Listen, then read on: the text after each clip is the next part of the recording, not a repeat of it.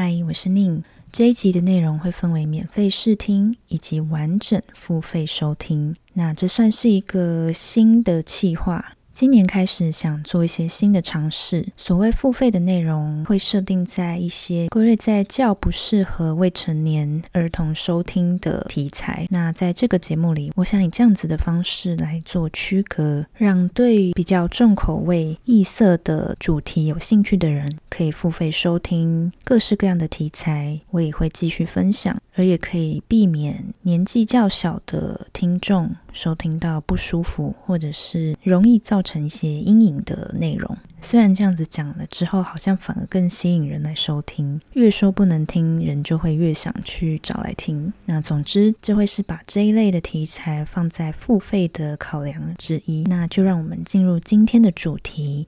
这一次要分享的书名是《东洋恶女十二名录》。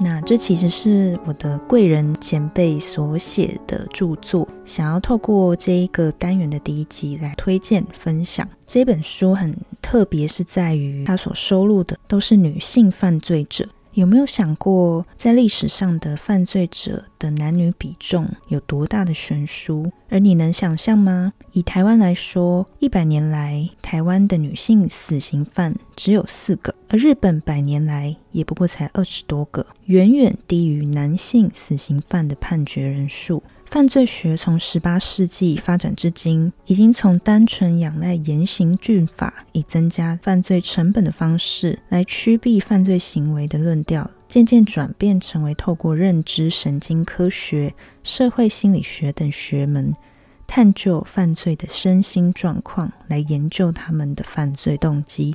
从众所周知的犯罪心理学，逐步发展出防范机制，架设社会安全网。等提前预防犯罪的实质行动，而在这漫长的犯罪研究历史当中，女性犯罪的样本其实相对来说一直都是稀缺资源。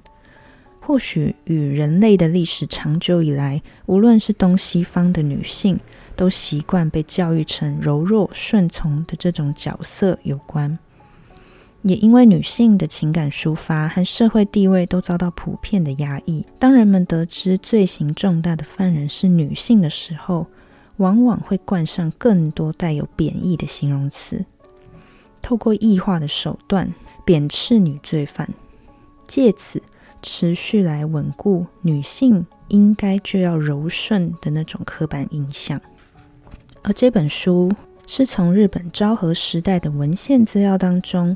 整理出了十二位日本的女罪犯，并试着从中去厘清，在犯下难以理解的罪行之前，这些所谓的恶女，其实不过都是女人，是一个个的人，不论是男是女。